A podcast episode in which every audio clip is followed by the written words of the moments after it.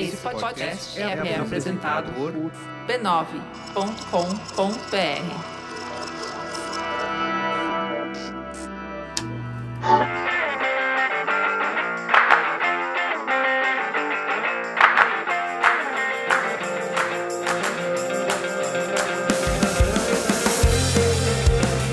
Está começando mais um Spoilers Talk Show, o podcast do spoilers.tv.br, onde a gente conversa sobre cultura pop e televisão. Eu sou a Letícia e hoje nós vamos falar sobre quando a TV nos pega de surpresa. Tchan. Oh.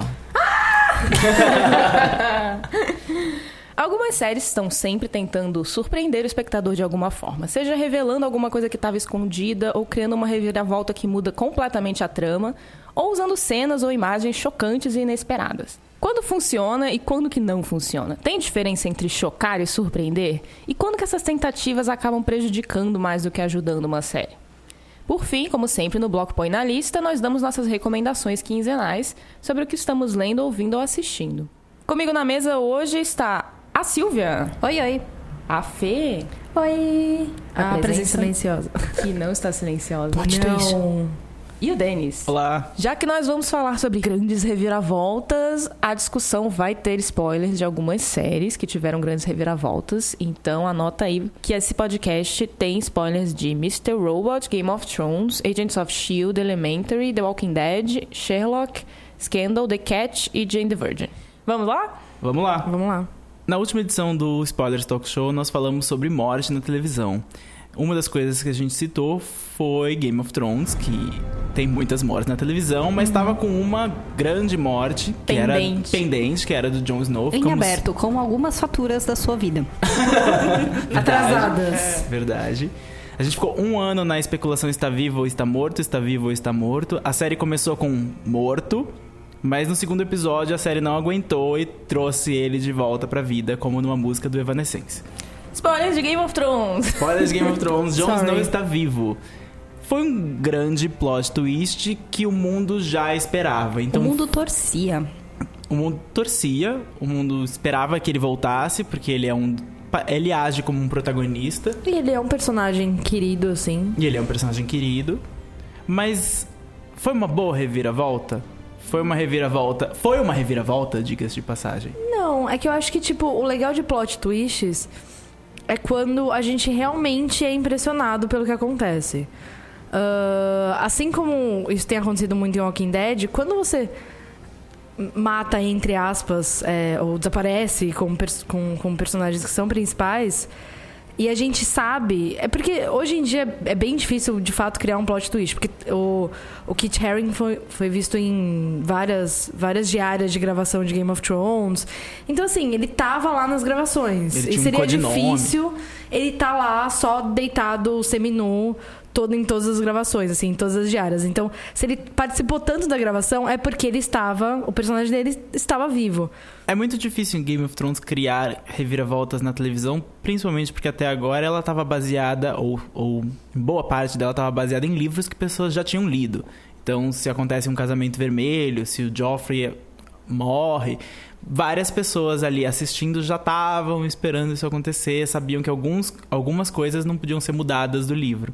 O Jon Snow foi o primeiro a primeira versão livre dos roteiristas sem estar presa ao livro. Então, essa seria. Eles se apoiavam nisso como uma surpresa. E foi a que Mas- menos deu certo, eu acho, né? Porque as outras, tinha muita gente que não lia os livros e, Tipo e, eu. e fazia um esforço pra ficar longe desses spoilers e, e- e até certo ponto as pessoas respeitavam. Então tinha muita gente que realmente não tava esperando o, o casamento Nossa, vermelho. o casamento vermelho foi. Eu lembro que eu terminei de assistir a cena, aí minha mãe entrou na sala, tava eu e meu pai assim, parados, em catárticos. Ela, o que aconteceu? Aí meu pai, a gente não consegue falar sobre isso. Eu, eu caí em Impossível. to... até onde eu acompanhei a série, que foi até o fim da temporada passada, eu caí em todos os plot twists Uhum, dessa. então. to- todos, porque eu não li os livros e, tipo, ok, nunca fui atrás de saber, não sou uma pessoa que leia Wikipedias e afins. Eu caí em to- to- todos, pode imaginar todos. Mas foi bom Todos pra você? Você considerou a maioria deles bem-sucedidos ou não? A todos eles me causaram alguma reação. Até a hora que eles começaram a ficar too much, eu falei, ok, agora vocês estão É porque cansando." cansa quando a É. narrativa da série é ter plot twists. É que é o que aconteceu com Game of Thrones. Sim. Game of Thrones virou uma série que elas conquistou seus espectadores pelos plot twists. Todo mundo lembra do Ned morrendo no início da primeira temporada e eu acho que foi o momento em que todo mundo realmente entendeu a série que estava assistindo. O problema é você sustentar isso ao longo de uma, duas, três, quatro, cinco, seis, sete, oito, muitas temporadas. O, o legal é que se a gente for pegar qualquer narrativa, cinema, literatura, séries, etc., a reviravolta, né, o, o plot twist, para ele ser muito bem sucedido, ele tem que ser um acontecimento que ele vai mudar as regras do jogo. Por isso que é reviravolta A- da é- trama. É da né? trama, né? Então, assim, a morte do Ned mudou as regras de Game of Thrones. Até então a gente passou nove episódios da primeira temporada tentando decorar um monte de nome, falando: ah, esse cara aí vai fazer justiça aí nessa parada aí que tá errada, né? Tá lá os filhos do incesto, tal, não sei o quê, sacou que aquele reino, aquele reinado lá é, é de bastardos, não são legítimos, tal. Então esse cara vai aí, ele descobre aí, pum, ele não tem mais cabeça. Aí você, ok. Mudou a regra. A partir de então começou a surgir inúmeros plot twists que acabaram não que aconteceram e falando não mas tudo meio que começou igual tipo isso não afetou a, a base direta da né o core da coisa. E aí é a hora que começa tipo ter só tipo fatos para chocar não exatamente para mudar a regra do jogo. Pensando por esse lado que você falou, eu não tinha, eu não tinha pensado positivamente nessa volta do Jon Snow. Mas se o, a reviravolta é pra mudar as regras, Game of Thrones nesses últimos cinco anos, então, reforçou as regras. Porque todos os, todos os twists eram mortes horríveis acontecendo com personagens que as pessoas confiavam ou gostavam. Ou coisas horríveis acontecendo com personagens que as pessoas gostavam ou confiavam. Com o Jon Snow, é a primeira vez que o twist é positivo. É, não, agora quem está morto não necessariamente está morto. Quem agora, mudou as regras, então, nesse ponto, então, esse foi positivo. O que não eu- espantou ninguém. É, o que eu acho que talvez não tenha sido feito tão bem em Game of Thrones é que não deu tempo de você sentir que as regras estavam podendo ser abaladas ali quando Com o a morte dele. É, porque assim que ele morreu, você já imaginava que ele ia voltar. Então, é, eu li alguns críticos falando sobre isso, que talvez seria, teria sido melhor se ele tivesse morrido e já voltado. Se tivesse acontecido mais rápido, porque ou a Dentro série da que a gente sabia da- que a Melisandre tava lá. E apesar dela ter falhado como a bruxa vermelha, a gente sabia que algum poder ela tinha, porque a gente já tinha visto algumas coisas. E ela tinha um interesse pelo, pelo Jon Snow. Então, até mesmo, sei lá, se tudo desse errado, é, ela tava lá pra trazer ele de volta. E, e isso tava latente, assim, no, no final da temporada passada. Eu acho que isso também, tipo, estragou um pouco. Não foi, tipo, ela chegando, sabe? na- no, no primeiro episódio da nova temporada. Seria um pouquinho mais surpreendente. Tipo, ah, olha, ela chegou agora. Talvez ele volte, entendeu? Essa é a coisa. Uma reviravolta, pra ela chocar ou surpreender, ela tem que acontecer sem que o, o público esteja analisando cada pequeno detalhe que pode possibilitar ela acontecer. Então, se a, no- se a morte do Ned Stark foi in- incrível, é porque a gente estava tão acostumado, enquanto narrativas, a ver heróis sendo salvos, ver protagonistas sendo salvos, que mesmo com todos os indicativos de que ele não tinha escapatória, a gente não esperava aquilo. Então, nesse ponto. Esse, essa volta do Jon Snow é muito complicada, porque ela é, ela é boa e ruim ao mesmo tempo. É, porque eu não acompanhei essa, mas o que me dá a impressão é que esse, ele voltou aí terceiro episódio, certo? Que ele, que ele ressurgiu. Segundo, Segundo, segundo, né? episódio. Faria sentido se a, o primeiro episódio fosse dedicado ao luto da morte do Jon Snow. É um pouco, mas. é, mas, mas assim, é na meio- repercussão geral, ah, caiu, caiu um, um pilar disso e agora, tipo, o que ele tava lutando a favor foi desfeito, e entendeu? ninguém- e aí ninguém ele ficou volta. sabe- ah, Eles deixam muito claro que ninguém ficou sabendo que ele morreu. Então, e é aí só é. a muralha e o Davos, que por alguma razão agora se importa muito Sim. com o Jon Snow. Nossa senhora. Ele voltou muito rápido, é o que a Letícia falou. Se isso tivesse acontecido dentro de uma mesma temporada, se isso tivesse acontecido no episódio 8 e daí no 9 ele voltasse e a temporada se encerrasse com ele vivo de novo, a temporada primeiro ia ficar muito mais forte, porque você não ia ter um ano de confirmações dos bastidores de que ele tava vivíssimo, mesmo que ele estivesse com a Grazi no Brasil. Mas Tá, de parabéns a Grazi. Parabéns, inclusive. Parabéns, parabéns, Grazi. Grazi. É que eu acho que foi mais, pelo menos pra mim, que não tinha lido o, o último livro, o real plot twist foi terem matado o John e não terem trazido ele de volta. Que era uma das poucas pessoas que você ainda achava que tava um pouco salvo na- no Não, e universo assim, Game of ele, ele, ele parecia. Ele fez inimigos, mas só que existia um- uma hierarquia lá que todos pareciam respeitar. Pelo menos as pessoas estavam. Tinham sobrado na, na patrulha da noite lá. É, e aí, de repente. é, torceram isso. Isso foi um plot Uhum. twist. Tipo, não, os nossos interesses estão acima do nosso respeito de hierarquias aqui, que é uma coisa que até então nunca tinha acontecido. Ok, esse foi um plot twist legal. Ele ter voltado foi tipo, tá. É, a morte dele foi uma traição, né? Foi, Foi. O mais doído ali não foi ele ter morrido, foi ele ter. Ele foi traído Sim. pelos iguais. Né? Ele morreu como pai. Sim. Eu acho que a verdadeira reviravolta vai ser agora, que vai ser descobrir como o Jon Snow voltou. Ele é ele mesmo, ele simplesmente ressuscitou. Ele, Ele, é virou filho um- do Ned. Não, como é que ele vai voltar? Ele vai voltar zumbi, ele vai voltar lobo, Mal. ele vai voltar mal, ele vai voltar bem, ele vai esquecer É, que a bicho ele virou, né? Porque ele era humano até então. Aí ele morreu e vai... Porque se que, ele que influência simplesmente teve essa magia, né? É, o que efeito que a volta dele tem pra ele e aí isso vai ter um efeito no, no resto da história. Por isso que eu acho que não tinha necessidade de ter, cri- ter sido criado esse mistério todo em volta do será que ele morreu ou não. Porque o mais legal vai ser descobrir o que, que a volta dele significa pro resto da, da história. Se a gente te- tiver um exemplo positivo de uma coisa que mudou o status da série, ou mudou a nossa relação com um personagem, foi dentro da temporada e apesar de ser super previsível, porque todas as pistas estavam lá, a gente, na época a gente aprovou, eu acho que a gente ainda mantém essa aprovação, foi o que aconteceu em Mr. Robot. Descobri que o personagem do Christian Slater, o Mr. Robot, estava só na cabeça do Elliot não foi chocante no sentido que a gente já tinha pistas disso acontecer, mas como foi feito numa temporada que pareceu muito bem planejada e que precisava descambar naquilo para que a gente passasse a ver o personagem e o mundo em que ele estava com outros olhos, funcionou. É, Mr. Robot funcionou porque é a série. A verdade é o que aconteceu com o Ned Stark na primeira temporada de Game of Thrones. A série usa uma expectativa que você tem pra incluir isso na reviravolta e pra te surpreender. Então, Mr. Robot usou essa expectativa que a gente tinha, porque todo mundo assistiu o Clube da Luta, de que o Mr. Robot né, era uma alucinação da cabeça do Elliot. Te deixou meio em dúvida, mas te deu um monte de pista pra você se divertir lá tentando descobrir o que estava acontecendo. Em determinado momento ela falou: É, realmente você estava certo, mas olha o que você não percebeu enquanto você estava tentando descobrir esse plot twist. Tem outro plot twist.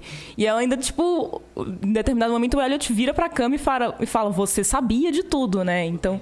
E tempo inteiro. O- o- a reviravolta da história é te incluir no- no- no, na trama. E por isso que eu acho que funciona bem. E é um bom exemplo de um- uma reviravolta, uma surpresa que não é completamente surpreendente, porque você já estava esperando, mas que é satisfatória. Eu acho que indo bem contra o que aconteceu em, em Mr. Robot, mas não exatamente chegando em Game of Thrones, o Walking Dead tá fazendo muito isso, de ficar tentando criar plot twists, respeitando o espectador e, e fazendo coisa só pra chocar, assim. Então, isso estraga um pouco a relação do espectador com a série. Porque, por exemplo, no começo, pelo menos, ele era uma série que tinha uns plot twists bons, assim. Uh, para mim, por exemplo, eles chegarem no CDC na- no final da primeira temporada e o cara que comandava o CDC tá, tipo, prestes a, a cometer suicídio e eles chegam lá com, tipo, todas as esperanças depositadas naquele lugar.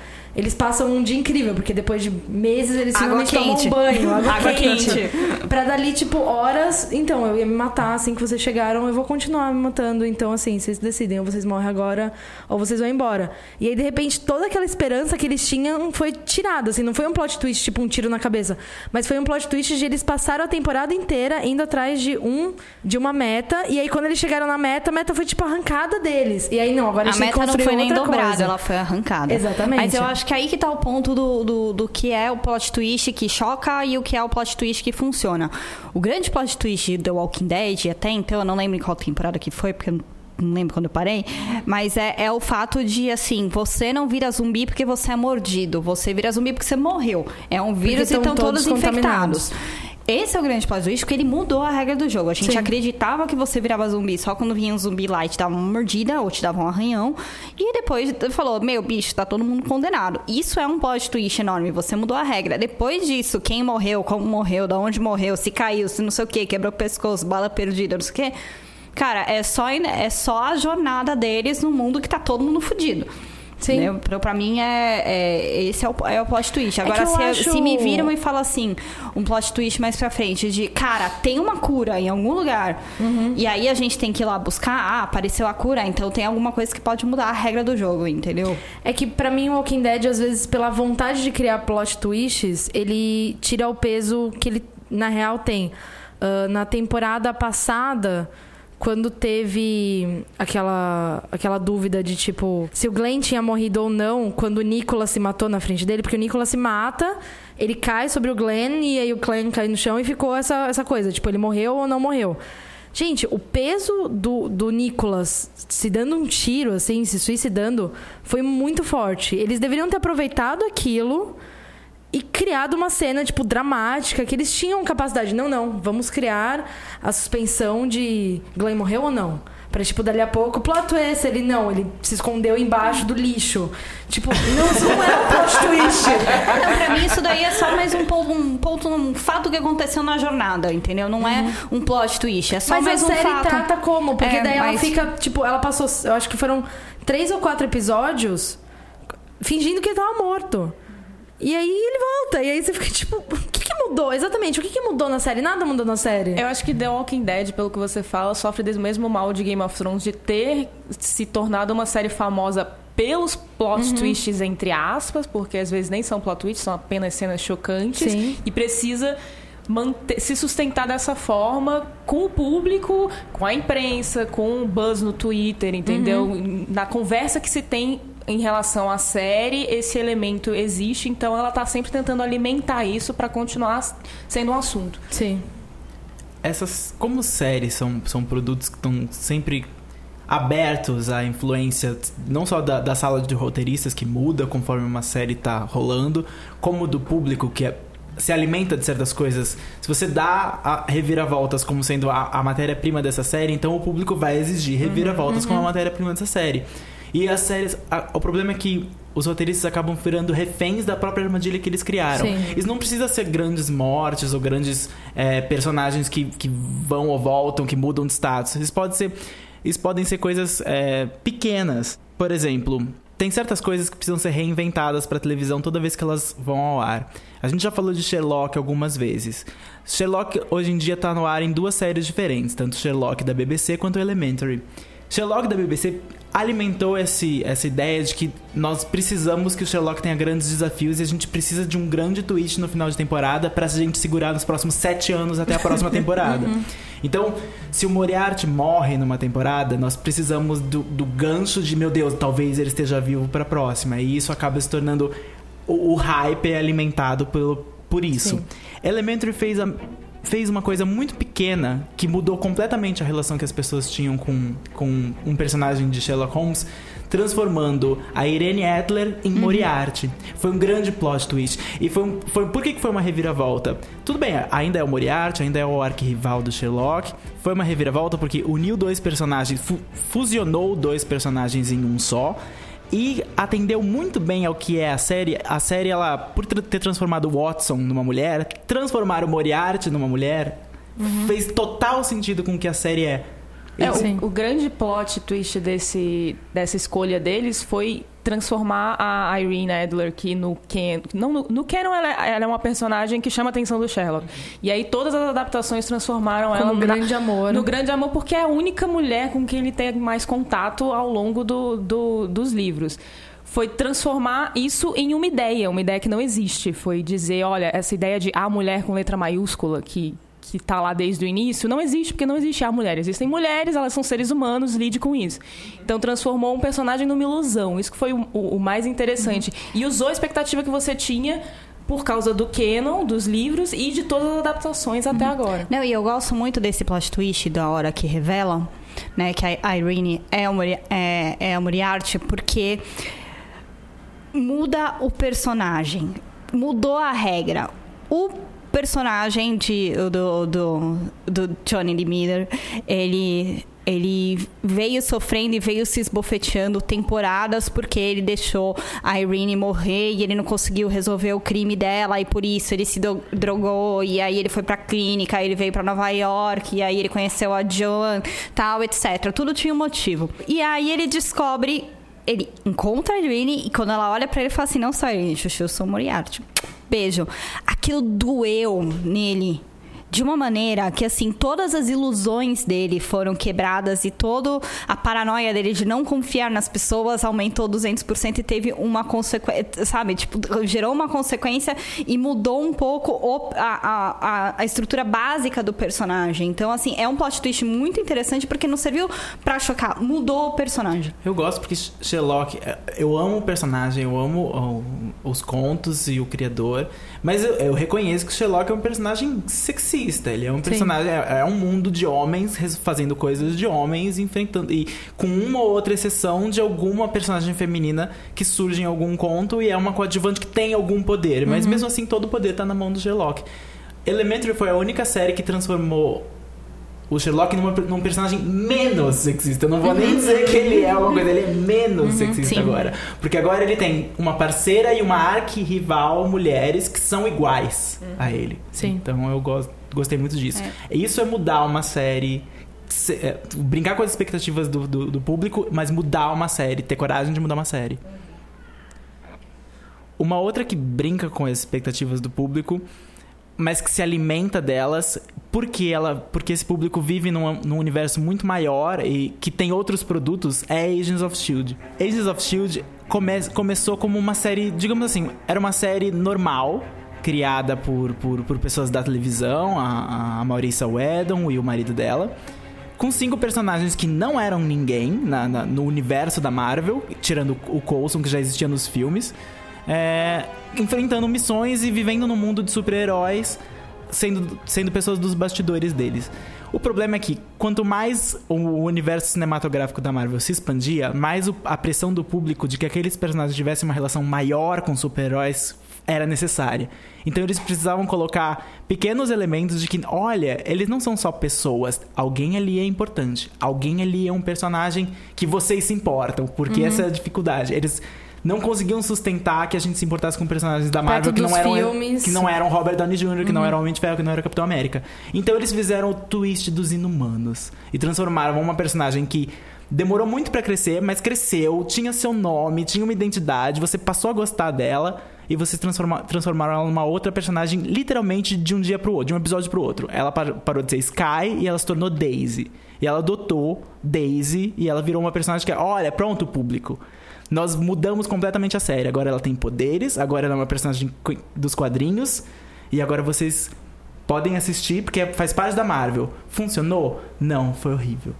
Foi horrível. O Denis tá traumatizado com Shield. Eu já falei pra ele parar de assistir, mas ele continua vendo. Foi horrível porque imagina você passar duas temporadas construindo uma personagem que, que não tem passado, que é uma hacker que é anarquista, que vai contra o sistema e que de- daí descobre que os seus, seus pais, o pai dela é um grande assassino, a mãe dela é uma manipuladora.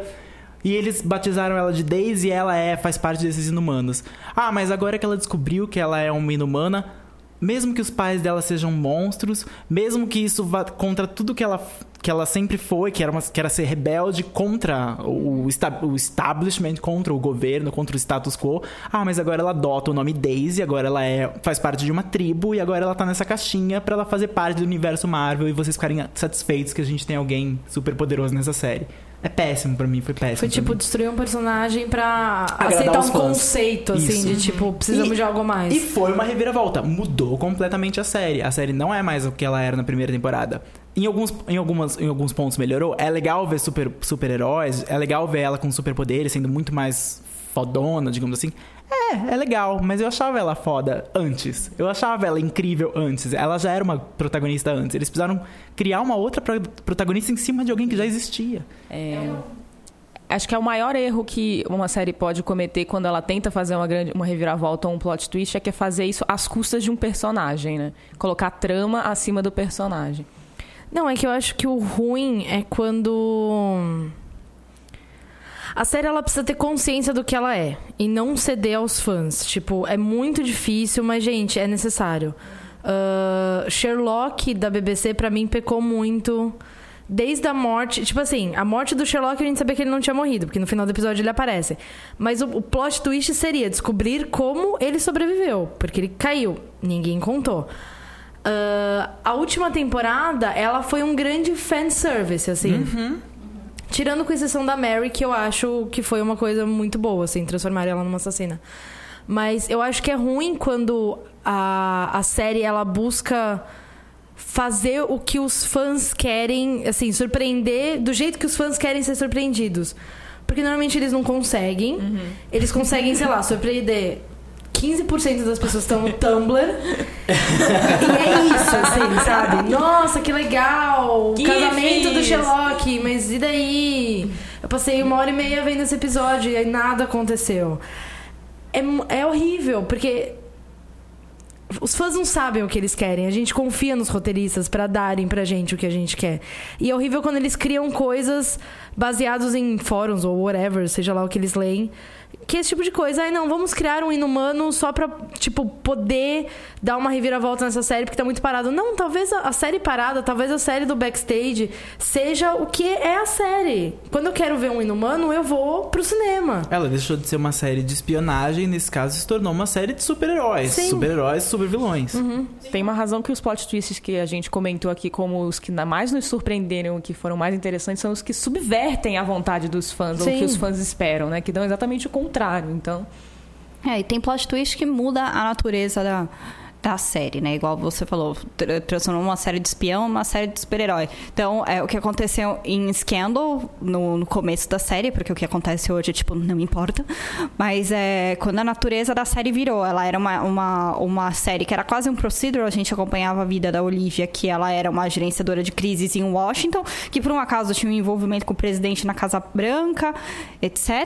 E aí, do nada, a série virou uma série de, meu, espionagem, o pai dela, um super vilão esquisito contra uma, uma grande é, é, corporação, que era o B613, e, e, e aí virou um- uma grande conspiração de interesses e interesses ocultos que estão além dela, que estão além do pai, que estão além da presidência dos Estados Unidos, e dali virou uma salada desembestada. Mas aconteceu ali no momento o plot twist que quando apresenta o pai da Olivia, e logo na sequência a gente descobre que o pai da Olivia era o Commander dessa, dessa, dessa, dessa grande é, organização que Salada. tinha que tinha de que o namorado dela que também era um espião e que vigiavam ela tal, etc. e você fala o que, que tá acontecendo e Mas dali que pra a frente série não- você passou quatro anos olhando pra Scandal e falando tinha "O que que tá mudado acontecendo?" antes. Foi a terceira temporada? Isso eu não lembro. Foi, foi da segunda pra terceira temporada que a, a é, Scandal virou oficialmente uma, uma, uma salada muito louca com espiões e Eu acho engraçado que Scandal é uma. Agora a gente tá entrando na, na- no gênero de novelas noturnas, mas novelas. Scandal nunca escondeu que era uma, uma, uma night soap, como eles chamam nos Estados Unidos. Sempre teve orgulho disso. E acho que ela também ela cresceu por causa de suas reviravoltas, sendo que a primeira reviravolta, a Sylvia acabou de citar, aí foi a grande reviravolta que me, que me emocionou na série. Foi descobrir que a Olivia, que era essa gestora de crises, tinha um caso com o presidente dos Estados Unidos. Isso foi um grande choque Foi, quando foi você no fim começa da a ver primeira Scandal. temporada. Você não, não sei se foi no fim da primeira temporada, foi, foi, foi bem no começo. É, foi, foi, Foi é. bem no começo, É que a mas- primeira temporada tem seis episódios, É, então. é, não, é mas bem- não é no tipo no piloto? Não, é no já? piloto, é. Era no piloto? É, a série é constru... Peraí. A série é construída em cima desse grande choque inicial de que essa pessoa tem acesso à, à Casa Branca, mas não é que ela só tem acesso à Casa Branca porque ela já trabalhou lá. Ela tem um envolvimento pessoal com o presidente. Ela tem uma influência enorme. ela tem uma influência enorme, ele tem uma influência enorme nela e eles têm uma relação proibida. Esse, nossa, isso vai ser interessante. Mal sabíamos nós que não Que foi não. interessante porque eles estenderam isso demais e a série foi mudando de gênero pra crises, pra espionagem, pra seja lá o que ela se tornou hoje. Mas Kendall era muito legal, pelo menos a ideia era muito legal porque brincava com essas com essas esses relacionamentos, os, os tweets eram relacionamentos.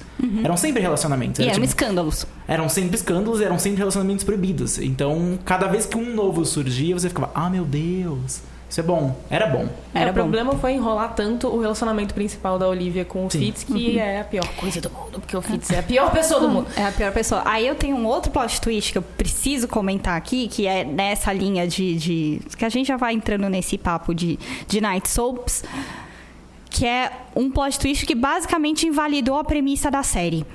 É, que foi. Eu espero que vocês não tenham visto isso, é, não tenham gastado a sua vida com isso, mas em Revenge. em Revenge. Toda a história era sobre Em- Emily Thorne é, querendo se vingar da morte do pai.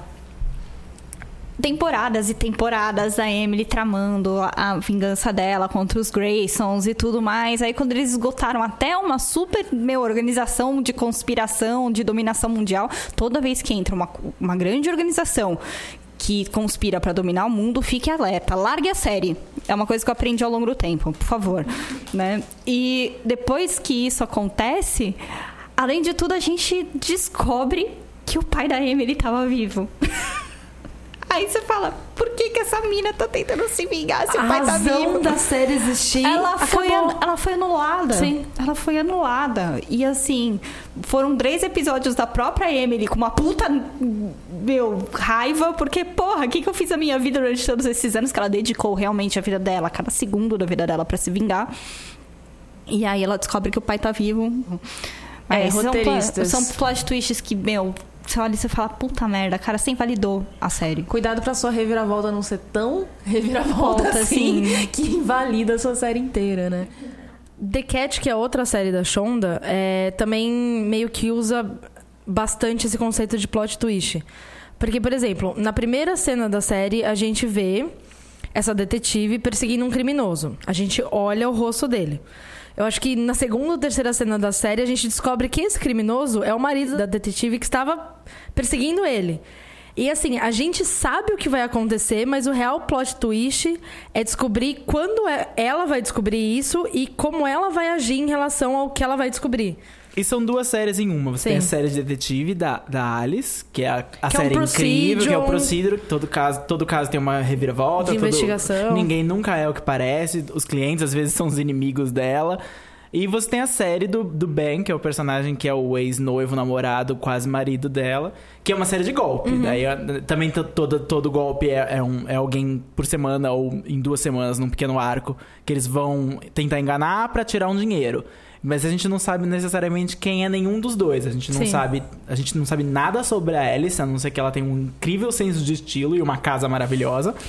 e a Hum, gente muito lindo. sabe muito pouco sobre o Ben, que a gente não sabia nem o nome dele real, a gente descobre, mas a gente tá descobrindo aos poucos que ele faz parte de uma grande organização, que eles precisam de dinheiro porque eles estão devendo pra alguém, e daí a gente descobre quem é esse alguém que eles estão devendo, mas e daí eles têm criminosos rivais e várias toda vez que a gente que eles acrescentam alguma coisa na, na, na backstory toda vez que eles acrescentam alguma coisa no pano de fundo dele ele é um, é um, é um twist de alguma maneira. Não muda a trama, mas então, acrescenta. pra mim, a, un- a única coisa que meio que enfraquece um pouco a série é o ator. Porque, Ah. ai, pra mim, ele nem, parece que tem alguma coisa que não tá encaixando. Mas eu acho que isso é de propósito. Eu acho que até o fim da temporada a gente vai descobrir alguma coisa aí sobre ele que vai dar uma visão melhor de quem é o personagem. E aí. A Zequete já tem no título a, a, a, a indicação aí de que, né, reviravoltas virão e pegadinhas virão. Tanto que eu, eu sinto que a série vai meio que mudando a dinâmica de um episódio pro outro, assim, Sim. né? No fim, termina com uma surpresa, daí no próximo você já descobre que aquela surpresa, na verdade, não era uma surpresa, porque a outra pessoa também sabia e não sei o quê. É- O é- próprio primeiro golpe, que é, é invadir o sistema lá do, do escritório principal, É. na real, o golpe não era É. esse, era fazer com que elas prestassem atenção nesse golpe pra não prestar atenção, que eles É, iam entrar na lista de convidados do evento, tipo, cada vai se desdobrando, assim, são várias como coisas você acontecendo. tem, como você tem duas Inception de séries, golpes. Como você tem duas séries que são dois tipos de séries, tanto de detetive quanto de golpista, as duas estão é, são os dois são gêneros bem sustentados na surpresa e no, na, numa revelação no fim, assim. Ver como essa- esses dois lados da série interagem, como esses dois lados se integram, é a parte mais legal. E que se eles conseguirem fazer bem, eu acho que pode virar uma série boa, uma série bem É que o- divertida. O, que eu gostei é que logo no primeiro episódio, principalmente naquele final, depois que ele dá o quadro pra ela, ficou tipo, isso vai ser uma série de gato caçando rato. Era pra ser uma isso. série de amor. Você só não sabe exatamente quem é o gato e quem é o rato. Exatamente. E eu acho que ela não se leva a sério, assim. É, tanto que, tipo, aparece o quadro, sobe a música, tipo, ela linda. E tá bom, eu vou assistir essa série enquanto eu faço a minha unha uma vez por semana e vai ser divertido. Que é o segredo pra uma série que, se ela vai se alimentar de reviravoltas o tempo inteiro, que ela não se leve a sério, que ela Sim. seja uma série leve. Porque se ela se leva muito a sério e todas as reviravoltas são grandes reviravoltas que tem que te chocar. Isso Cansa. cansa, cansa e fica repetitivo. Agora, se todas as reviravoltas são, aham, sabia que ele não era quem ele dizia ser, aí você embarca mais. Esse é o tipo da série que cabe aquele vilão no canto, tipo, é, dando risadinhas enquanto ele vê o mundo pegar fogo. Porque, gente, ela, ela não se leva a sério. Então tudo bem, tipo, aquele, aquele, é, aquele jogo de câmeras do primeiro episódio, do- da primeira cena, que é justamente isso. Ele passa, ele tira o boné, ele coloca um casaco. Isso cabe. É tipo, é bobo, mas cabe porque a série não se leva a sério. Se você fosse assistir, sei lá, em Game of Thrones, você ficar tipo, ai, velho, não, né? Você não viu ele? Exatamente, você é cego, o você é cego. espectador cético, olhando uma série dessas, é, se ela se levasse a sério, ia falar: Imagina, ela é detetive. Ela teria descoberto isso em 5 segundos e ela com Ela certeza teria ele teria, o marido. ele teria tipo, preso, ele estaria preso, etc. Mas The Cat não é a série pra realidade. Sim. Não é a série pra você que é cético. Uma outra série que faz esse tipo de coisa e, e ela não se leva a sério, mas ela é excelente e melhor do que The Cat, até porque ela tem já dois anos de, de estrada aí, é Jane the Virgin.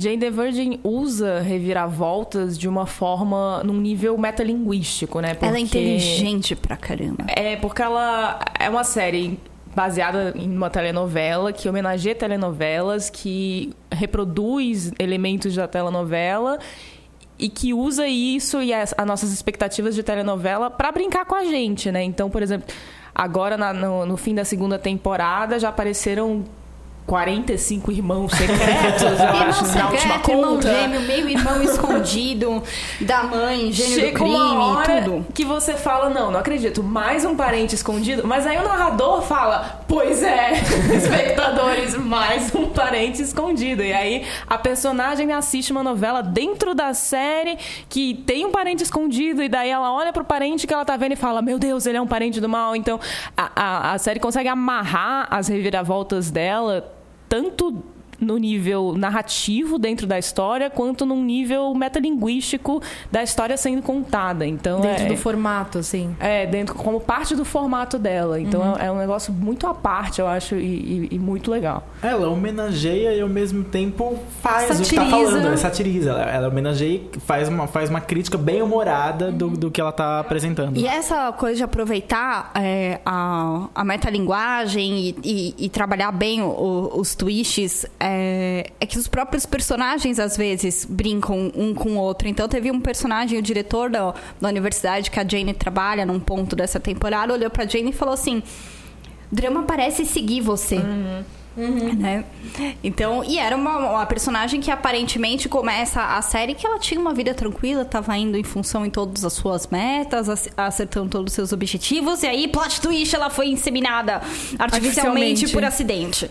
E aí tudo começa, né? Então é, é como esses plot twists que a vida pode tirar você do rumo que você achou que é certo e, e calmo e objetivo, né? Então é muito gostoso.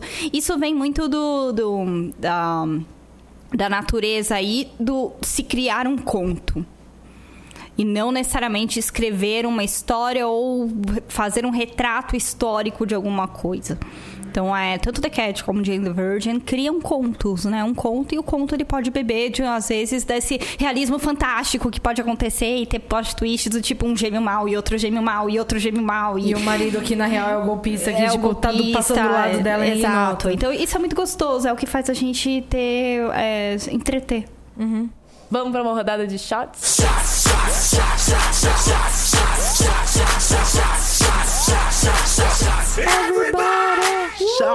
Já que a gente falou de Jane the Virgin, onde há muitos parentes secretos e irmãos gêmeos do mal, é, essa trama, né? Esse elemento de trama aí é uma herança das, das nossas novelas latino-americanas, né? Ruth Raquel está tá aí, estamos aí na nossa. Adoro Ruth e Raquel. na- eu adoro aplicar, eu adoro usar exemplos de Ruth e Raquel na vida. É uma coisa que a gente tá sempre pensando. Então, Nossa rodada de shots é qual personagem de uma série que não é Jane the Virgin, onde não é possível um irmão do mal aparecer do nada, você gostaria que tivesse um irmão do mal ou um irmão do bem? Bom, é, aproveitando que Gilmore Girls tá voltando pro Netflix nos próximos meses ou ano que vem, eu acho que tava bem na hora da série introduzir a secreta irmã da Rory, que a Lorelai teve gêmeas e nunca mostrou a outra. Estava Ou- presa no Estava porão da presa casa. no porão da casa. Uma máscara de ferro. máscara de ferro, não consumindo nenhum produto da cultura pop, tendo apenas uma calculadora pra brincar. Ela se torna Calculadora científica. uma calculadora científica, ela se torna uma grande engenheira, apaixonada por pontes e que não tem nada a ver com aquelas duas pessoas. E tem que passar um ótimo episódio de ação de graças com, as, com, a, com a mãe e com a irmã que não tem nada a ver com ela, a Ruri. Eu veria esse episódio. Eu verei esse episódio. Ah, o meu vai ser um irmão bom. Porque, né, gente, sou eu, então do que vocês acham que eu vou falar? É... Ah, Hannibal descobriria que ele tem um irmão, o Hannibal, que não foi comido por ninguém, nem por ele mesmo. Ufa! Que fugiu em algum momento, sei lá. E atualmente é um veterinário vegano. Mora em Seattle. Exatamente. Tem uma horta. Não usa paletós nem gravatas muito complexas. Ele tá sempre de camiseta e jeans. E assim. tem um canal no YouTube dele, Hannibal na cozinha. Hannibal, veganos. Receitas para um homem saudável. Bom, os dois assistiria. teriam a, a- coisa de cozinhar, né? Sim, Pelo menos eles é têm uma, uma particularidade da família. Acho que é um bom ponto de entrada. Eles poderiam tornar Brian amigos. Fuller, se você estiver retomando Hannibal, adote Tá aí a Hannibal. ideia. O Hannibal tá aí, ó. Próxima flutuando. temporada, Hannibal. Hannibal Lecter. Bem, em Fresh of the Boat, a Jessica, que é a mãe da família, né? Já tem uma irmã mais ou menos do mal, né? Porque elas estão sempre competindo ali. É, é, é até uma piada engraçada da série que elas conversam e aparece uma legenda do que elas realmente querem falar uma pra outra. que é tipo o exato oposto do que elas estão falando. É, mas eu queria que ela descobrisse que ela tem, na verdade, uma irmã gêmea perdida, que, sei lá, foi adotada em algum momento, que hoje é CEO de uma grande empresa de amianto, sei lá. Então, assim, ela é extremamente do mal, mas com as mesmas características da Jéssica, assim, competitiva, certinha e querendo sucesso e aí elas vão se descobrir e vão ter que se virar aí. Eu queria, na verdade, que elas trocassem de lugar. É isso. Sim, daí a Jéssica fica no lugar dela e ela vai descobrir como vai ser uma mãe Qual do o nome subúrbio. dela. Letícia? Jussica. A lógico. Acho que a gente já estabeleceu Sim, que sim. o nome das Ou a irmãs- Jessica.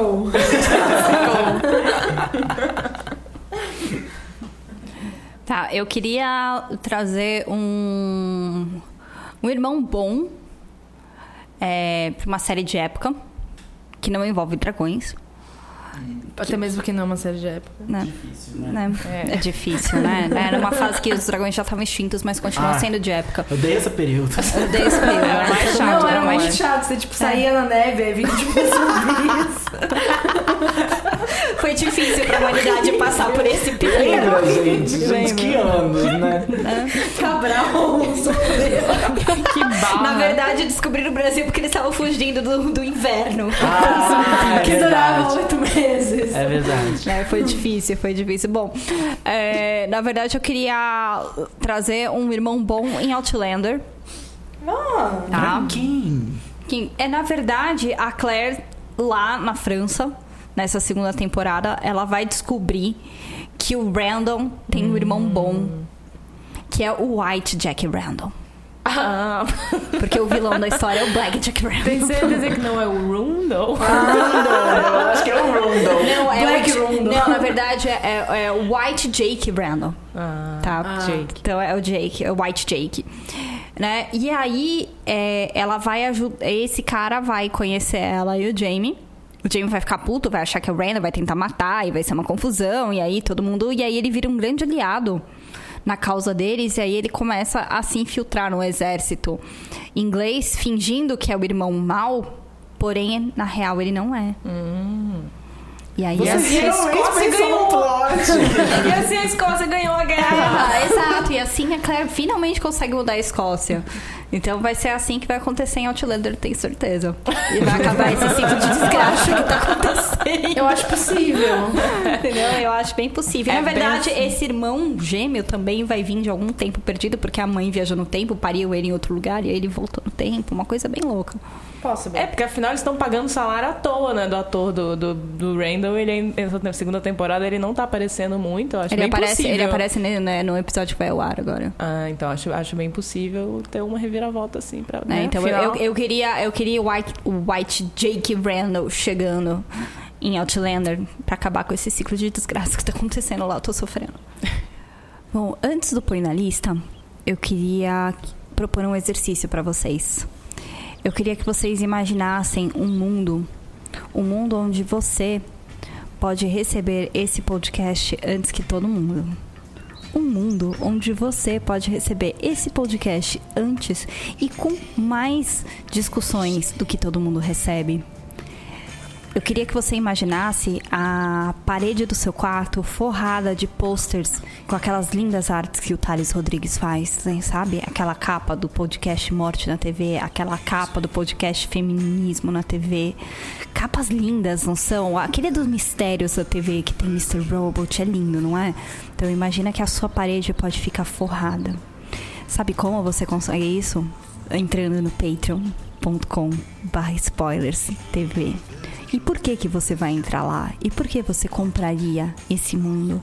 Porque isso daí vai viabilizar uma coisa muito legal. Um mundo onde tem dois podcasts do Spoilers por semana.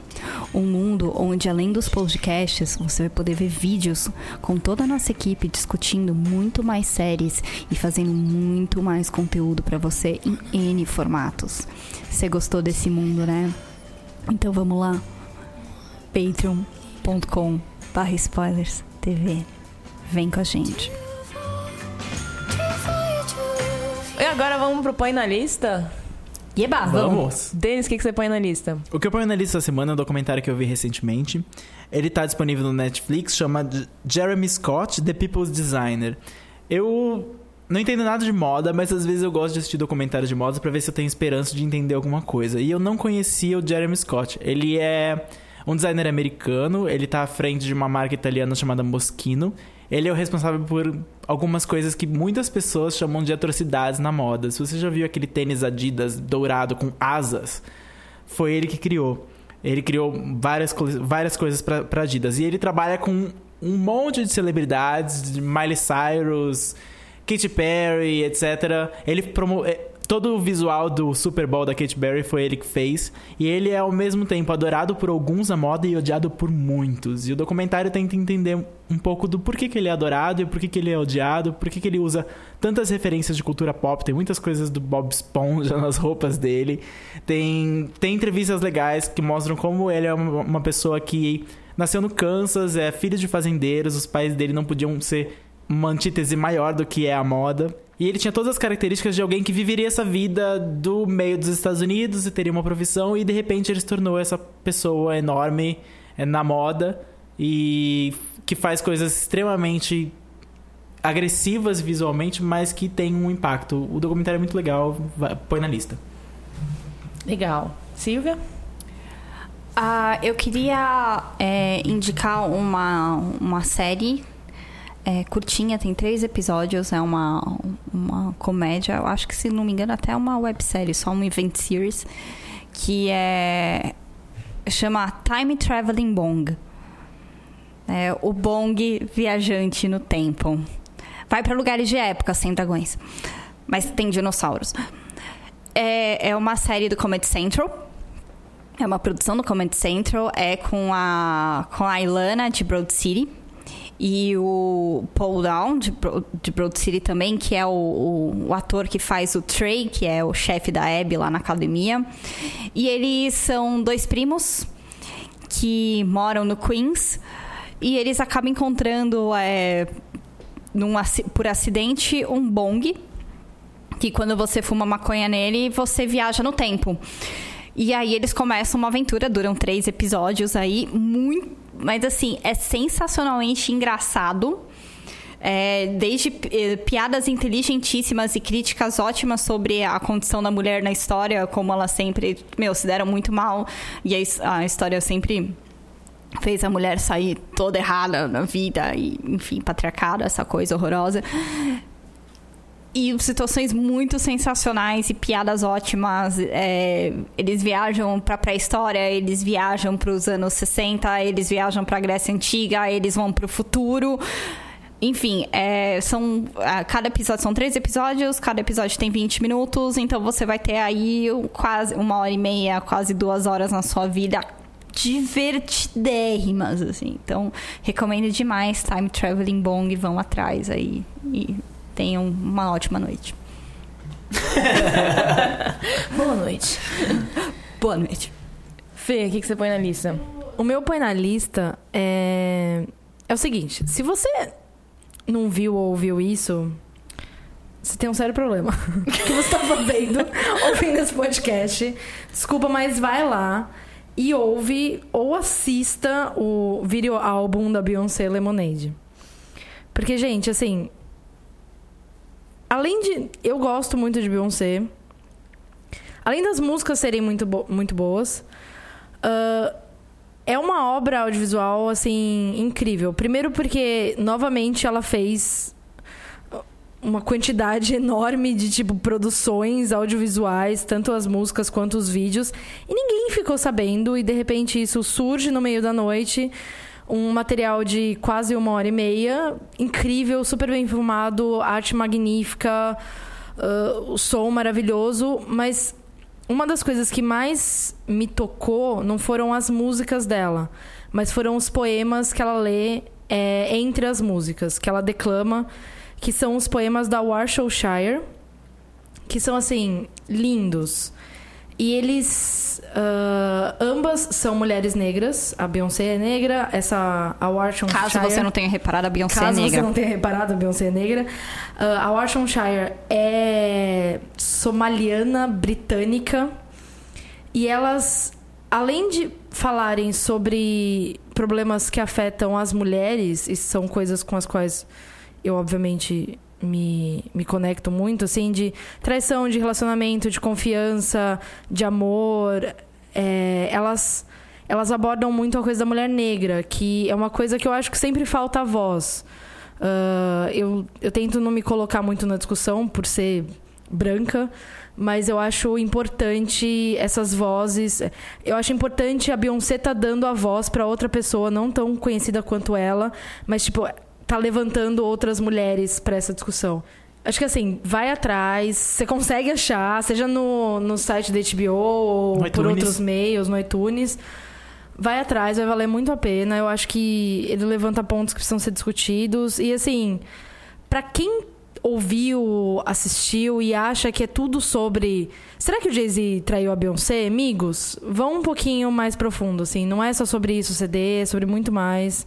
Por favor, prestem atenção no que vocês estão consumindo. Não, mas eu acho legal que a Fernanda indicou um plot twist da vida, né? É, Lemonade, porque a sua vida tá lá acontecendo, de repente, plot twist. A Beyoncé apareceu com uma Sim. produção nova do É, nada. mas acho eu assisti duas vezes. Sabe o que que eu... Que, que eu assisti duas vezes da Beyoncé? Nada. Nenhum clipe. Mas Lemonade eu assisti duas vezes. Você tá esperando Game of Thrones. né? Exato, mas eu parei e vi. Porque eu falei, podia ter falado, ah, Podia não, mas eu parei e falei, não, eu vou ver de novo. Eu vi de novo. É muito lindo, nossa senhora. Bem, se você segue nossas recomendações, você assistiu Unreal, né? Que é uma série maravilhosa do Lifetime. Unreal acabou de lançar o trailer da segunda temporada, que vai estrear exatamente daqui a um mês. Então, essa não, esse não é meu põe na lista, mas por acaso você ainda não assistiu, vai lá e assiste. A primeira temporada, que dá tempo de ver até 6 de junho, quando volta a segunda, que está com cara que vai estar ótima. Eu queria pôr na lista um artigo que saiu no BuzzFeed americano sobre o Lifetime, o canal que passa Unreal. Que todo mundo comentou isso, a gente acho que já deve ter falado disso aqui. O Lifetime não é um canal de onde você esperaria vir uma série como Unreal. É um canal que sempre fez aqueles filmes é, baseados em histórias reais, Horrível. horríveis, assim, que eles são Melodramáticos. melodramáticos, eles são bem guilty pleasure. As pessoas assistem Sim. sabendo que é ruim, assim. E tem aquela imagem meio, né, esfumaçada. E aí é sempre a história de uma mulher. Season que... One Filter. É, Season One, tipo, filtro da primeira temporada de RuPaul. É, é- é um canal brega, cafona. Ao longo da história dele, ele foi um canal conhecido por ser assim. Mas ele, com o tempo, é, e esse artigo do BuzzFeed conta bem isso, e é uma coisa que a gente não, não conhece muito porque a gente só assistiu Unreal, mas fala de, da estratégia do Lifetime de usar isso para crescer e virar outra coisa. Então, e, e até nesse podcast sobre plot twist, a Lifetime ter lançado Unreal é um plot twist, não deixa de ser, porque você não estava esperando. Então você começa a assistir uma coisa com uma expectativa e você recebe uma coisa completamente diferente. E aí fala de vários exemplos, da- além de Unreal, que a Lifetime usou. Então, por exemplo, teve aquele filme que eu não vi ainda, depois de ler, eu marquei pra ver, mas eu acabei não assistindo ainda, A Deadly Adoption, que é um filme da Christian Wiig e do Will Ferrell, que é meio que uma piada, mas não é, e não diz direito se é ou não. E aí fala sobre como a, a- Lifetime tá meio que brincando com a sua própria fama de ser um canal cafona e usando isso para se tornar uma coisa mais interessante. E aí o título do artigo é Como a Lifetime se tornou um dos melhores lugares em Hollywood para mulheres. E aí fala que é um dos pouquíssimos canais onde a maioria dos, das dire- dos diretores são mulheres, os roteiristas são mulheres. E, e como está usando esse espaço para dar. ser uma plataforma para histórias de mulheres que Unreal não deixa de ser. É uma leitura legal, dá um background interessante de um canal que a gente não, não tem muito costume de, de, de ir atrás e de conhecer. Isso. Então ela é da Laura Good, saiu no BuzzFeed já faz um tempinho, mas vale a pena. Põe na lista, a gente linka no, no post. E então aqui termina mais uma edição do Spoilers Talk Show. Obrigada por ter ouvido. Obrigada aos nossos patronos queridos. Seus lindos. Essas pessoas que já têm acesso daquele mundo melhor que eu já comentei com vocês. Aquele A mundo melhor. whole new world. Obrigada por ter ouvido, então. Obrigada, patronos. A todos os nossos ouvintes. A todos os nossos ouvintes, a todo mundo que deixou estrelinhas lá na iTunes Store, que deixou um recadinho pra gente na, na iTunes Store. Se você não fez isso ainda, vai lá, que ajuda a gente, mesmo se você não puder ajudar no Patreon, isso ajuda a gente a aparecer lá pra mais pessoas no, na iTunes. E nos ajuda. Você pode seguir a gente no www.spoilers.tv.br, no arroba spoilerstvbr no Twitter. Esse podcast foi editado pela Fernanda Sgroglia. Nossa presença não silenciosa. Sim é a arte do podcast que você pode ter na sua parede, se você quiser. Foi feita pelo Thales Rodrigues. Muito obrigada, Menor, pelo espaço cedido e até a próxima. Até a próxima. Beijo. Tchau.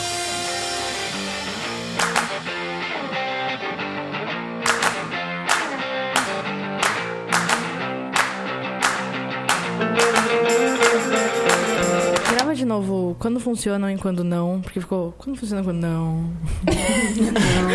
Não, não funciona. E é triste.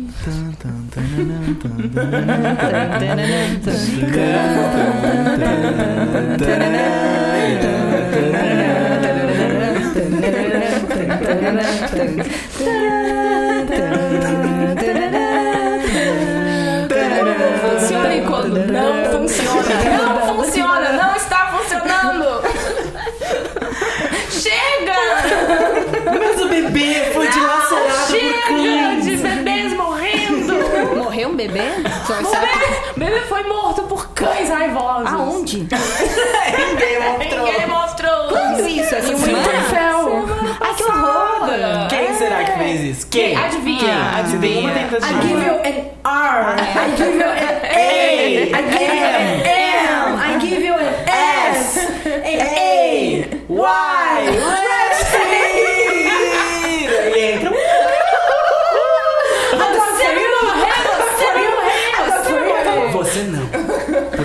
te estuprar. Aí depois você vai morrer. Bem, Ai, depois desse trecho né, que a gente gravou na sala de roteiristas de Game of Thrones, vamos começar o podcast.